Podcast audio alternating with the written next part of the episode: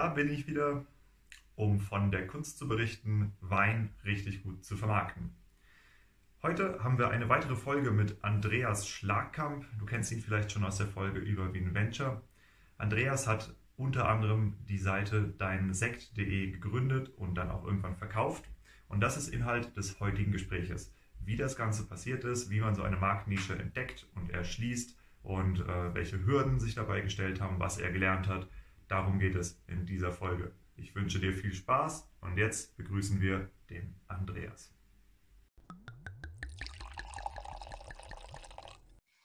Hallo zu einer weiteren Folge 5 plus 1 fragt nach. Heute schauen wir uns Marktnischen an im Gespräch mit Andreas Schlagkamp vom Weingut Schlagkamp Desoyer. Ihr kennt ihn vielleicht auch aus dem Interview über Wien Venture. Und der Herr Schlagkamp hat noch ein paar andere Sachen in petto ähm, Erlebnisse, die schon ein paar Jahre zurückliegen und das Thema Nischenmärkte betreffen. Ähm, wir haben da zwei Stichworte. Das eine ist deinsekt.de, das andere ist deinweinberg.de. Wir wollen uns jetzt im ersten Durchlauf über deinsekt.de unterhalten, was das ist, was es auch war und äh, was Herr Schlagkamp damit zu tun hatte. Wie ist er darauf gekommen und was hat er damals gemacht? Welche Erfahrungen hat er gesammelt? Bitte. Ja, ähm, ja, das Thema ist immer neue Wege gehen, äh, Nischen aufmachen, äh, erfinderisch bleiben, kreativ bleiben. Ähm, ehrlich gesagt, Wein, ähm, das Thema Wein ist meine Herzensangelegenheit, aber äh, früher wurde Wein quasi über Lagen und über Prädikate verkauft, über Qualität verkauft, dann wurde Wein über Design verkauft. Also äh, mittlerweile ist die Generation so gut ausgebildet und so, so etabliert, ähm, dass man sich quasi jetzt nur über den Vertrieb abheben kann, meiner Meinung nach. Und äh, gerade die Vertriebswege äh, und die Kundenbindung und so weiter, ich meine, da bist du Experte. Das, das ist so ein Thema, da beschäftigt man sich nicht unbedingt tagtäglich mit, aber spätestens am Ende des Jahres äh, äh, wenn du mal Bilanz siehst, äh, wird schon ein Thema. Und die Frage ist, was kann ich denn jetzt noch machen, um äh, stabiler und erfolgreicher zu werden? Und ähm, es ist nicht einfach, aber die Weinbranche bietet noch interessante Nischen äh, im, im, Thema Vertrieb. Und das war so, so meine Sache. Ich beobachte halt eben viel. Ich gucke auch im Ausland, was, was ist da beliebt, was, was kommt da gerade gut an. Und da muss man out of the box denken, nicht nur äh, den nächsten Top-Riesling produzieren hier, sondern es gibt auch in der Lebensmittelbranche auch äh, äh, Erfolgsstories, ähm, die Erfolg haben mit besonderen Vertriebswegen. Und einer dieser Dinge ähm, war das Thema Personalisierung oder der Fachbegriff Mass Customization. Das heißt, du hast ein Massen, vermeintliches Massenprodukt, äh, wo du Einfluss nehmen kannst. Und das Thema gibt es mittlerweile, also ich muss sagen, mittlerweile, als wir damit begonnen haben, war es noch utopisch und verrückt und alle haben den Kopf geschüttelt. Aber du kannst deine Nutella personalisieren, du kannst deine Toblerone personalisieren, äh, deine M&Ms personalisieren, also gerade so Dinge. Und äh, meine Grundidee entstand eigentlich aus der Situation heraus, dass wir ja äh, so aufgestellt sind vom Vertrieb, dass wir auch Eigenmarken anbieten. Hier speziell im Bereich Sekt. Ähm, einer der erfolgreichsten Marken war zum Beispiel der Michel Schumacher Sekt in der rot lackierten Flasche. Äh, das war natürlich eine tolle äh, äh ähm, Situation für mich. Wir haben das quasi kalt übernommen und äh, festgestellt, die Leute Jeck, wenn, wenn da was Besonderes drauf ist. Und die, um dann festzustellen, ach je, die stellen die Flasche ins Regal und trinken nicht. Also das heißt, der Nachverkauf wird immer schwieriger. Äh, aber aber was dann in großen Mengen geht, auch für Firmen, ja, die es als äh, Kundengeschenk einsetzen, ähm, das war dann die Frage, äh, wie läuft das denn privat? Und auch hier haben wir schon gebastelt, wenn jemand Geburtstag hat, gab es dann ein besonderes Etikett dann, das wir dann quasi auf Papier gedruckt haben, aufgeklebt haben. Und da war dann die Idee entstanden, äh, dieses Produkt Sekt, was ja Deutschlands Liebling ist. Wir sind Weltmeister im Sekt trinken. Sekt geht immer, ja, als Geschenk, als Zeichen für Anerkennung, Erfolg. Und äh, so haben wir dann ähm, die ähm, Sektflaschen genommen, haben dann die Sektflaschen so vorbereitet, dass nur ein Rückenetikett mit den Pflichtaufgaben äh, Angaben drauf ist, auf der Vorderseite blanko. So, und wie kann ich die jetzt an, äh, gestalten? Und das ist ja eigentlich das Schwierigste überhaupt. Das kennen die kreativen Menschen, die Marketingleute. Es gibt nichts Schlimmeres wie ein weißes Blatt Papier vor dir. Äh, versuch mal ein Etikett zu gestalten. Ähm, mhm. Das wird schon schwierig. Und dann haben wir also dann einen Konfigurator erst selber gebastelt, der also das übernimmt. Du hast Etikettenvorlagen im richtigen Format, äh, die dir Textzeilen zur Verfügung stellen, die du eingibst und äh, auch ähm, Bildfelder, ähm, äh, um dann persönliche Bilder einzufügen. Und das hat super funktioniert. Wir waren überrascht. Also auch hier ohne großen Marketingaufwand haben wir festgestellt, die Leute, die das kennen und verschenken, das ist die beste Werbung, außer süß. Und das muss man dann ähm, ja, pro, ähm, ähm, ja, kommerzialisieren. Das heißt, wir haben dann ein Riesenglück gehabt, in Österreich eine Firma zu finden, die Firma Combination, die mal zu erwähnen, die sich genau mit dem Thema beschäftigt. Das heißt, ich habe mich in der damaligen Zeit auch so ein bisschen in der Startup-Szene bewegt und war auch äh, auf Seminaren und auch in Berlin mal geschnuppert und habe die kennengelernt und die haben genau das gemacht. Die haben gesagt, du bist nicht verrückt, du hast eine geile Idee. Das ist eine Nische, Getränke personalisieren, pass auf. Äh, wir programmieren dann für dich den Konfigurator und äh, du sorgst dafür, dass du einen guten Sekt dahin stellst. Und so kam das zustande, äh, dass die Seite deinsekt.de quasi gestartet ist. Also ein reiner Shop auf der einen Seite und dann eine ähm, eine, man sagt Software as a Service Lösung, also ein, ein Konfigurator, der dann in deinen Shop integriert wird, äh, der dann die Gestaltungsmöglichkeiten bietet. Und zwar so toll der Konfigurator, dass der sogar mehrfach ausgezeichnet wurde. Wir haben sogar äh, Awards gewonnen, als äh, nicht wir, sondern natürlich Combination, aber dein Sekti war halt eben das das äh, Beispielprojekt und so durfte ich dann mal nach Kitzbühel mal eben den Konstantinus Award dann äh, begleiten. War ein Riesenerlebnis, eine tolle Geschichte. Äh, ja, und, und, das ist also die, die Erfolgsgeschichte von Insect.de. Wir haben dann über kleinste Mittel, über Social Media ein bisschen, aber hauptsächlich über Google AdWords und gutes SEO haben wir dann die Reichweite vergrößert.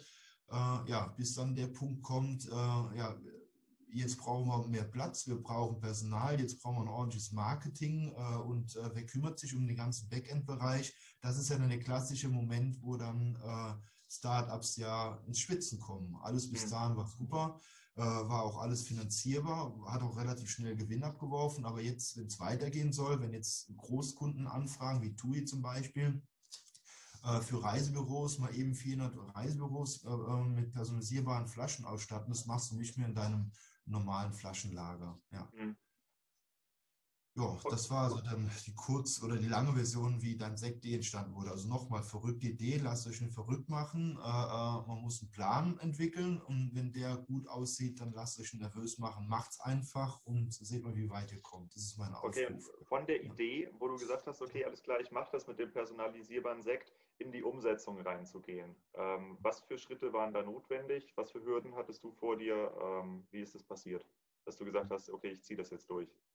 Mhm. Äh, da ich Learning by Doing gemacht habe und Trial and Error, ähm, war es so, dass wir äh, relativ schnell einen Shop hatten, was damals auch schon keine, kein Hexenwerk mehr war. Das Konfigurieren haben wir äh, relativ manuell durchgeführt. Ähm, das heißt, wir konnten nach drei, vier Monaten schon die ersten Flaschen personalisieren. Da kamen auch nur ein, zwei Aufträge am Tag. Von daher war das alles locker. Die Herausforderung war dann, als, als die Aufträge zunahmen, ähm, den Bereich äh, Bearbeitung dann weiterzuentwickeln. Es gab keinen Etikettendrucker, den wir für Kleinstauflagen nutzen konnten, der in hoher Bildqualität dann, äh, also das, das, Schwierige war dann zu recherchieren, wie können wir Probleme lösen im Bereich Technik, äh, wie können wir Probleme lösen im Bereich Auftragsbearbeitung. Äh, unser Ziel war es auch, dass wir die Flaschen in zwei, drei Tagen beim Kunden haben. Das war natürlich ein, ein Wahnsinnsziel, äh, äh, aber wir haben es dann immer wieder geschafft. Das heißt, ich habe dann geschaut, was gibt es auf dem Markt und bin auch äh, dann gereist auf Messen, habe mich umgeschaut, nur so geht es dann. Und so haben wir das quasi auf, auf technische Basis gut umgesetzt. ja, und dann kamen andere Herausforderungen. Also es kommt immer was, es kommt immer irgendwas, kommt, kommt dazwischen. Dann kommen neue Verordnungen und so weiter äh, gerade was Personalisieren angeht. Aber äh, wir hatten damals so, so, gut im Griff, dass wir sogar Seiten gebaut haben für andere. Wir haben äh, Pralinenschachteln personalisiert, wir haben äh, Bierflaschen personalisiert. Also äh, mittlerweile gibt es 40 Domains ähm, zum Thema Getränke und Lebensmittel, die also auf dieser Basis arbeiten aber die wir natürlich nicht selber betreuen, das ist logisch dann. Aber es war interessant zu sehen, wie dann so ein Grundkonzept, wenn man die Grundidee umgesetzt hat und auch die Basis geschaffen hat, dass man das auch abwickeln kann, die Aufträge, dass es dann schon Interesse gibt, dass andere das auch machen. Also habt ihr praktisch Proof of Concept gemacht. Ähm, eine Frage noch, und zwar die Kunden. Ja, ist das, ähm, ist das ein Privatkundengeschäft? Ist es ein B2B-Kundengeschäft? Ähm, und war das von vornherein klar, in welche mhm. Richtung das geht? Also es war von vornherein klar, dass wir B2C, also Endkunden, damit ansprechen, weil das Thema Hochzeit und äh, Geburtstag ganzjährig äh, vonstatten geht. Dann haben wir festgestellt, dass Valentin eine super Angelegenheit ist. Also wir hatten so einen Slogan äh, im Radiowerbung, äh, äh, Sekt schmeckt besser als Blumen. Äh, das hat uns eine, eine riesen äh, Abmahnung vom Bundesverband der Floristen eingebracht, was dann bei uns eine schlaflose Nacht brachte, aber einen riesen Werbeeffekt hatte. Das hat also in der Form so lange funktioniert, wie wir dann auch in der Lage waren, die Aufträge abzuwickeln. Und über dieses B2C-Konzept kamen dann auch äh, Firmenkunden auf uns zu, wobei ich hierzu sagen muss, wir sind eine Nische. Also wenn du äh, äh, ähm, eine Großmenge an Sekt benötigst, und das ist, fängt ja schon mittlerweile bei einer halben Palette an, da kann es auch klassisch an eine Kellerei gehen, eine Sektkellerei oder Weinkellerei, äh, die dir diese, diese Angebote auch macht. Das kam erst später, weil dann haben wir wieder entdeckt, dass das alles schön und gut ist bei Firmenkunden, aber auch die haben Platzprobleme. Das heißt, wir haben dann Print on Demand. Wir haben also dann die Flaschen personalisiert für Reisebüros zum Beispiel. Ich habe die eine erwähnt, weil die haben keinen Platz, eine halbe Palette irgendwie unterzubringen.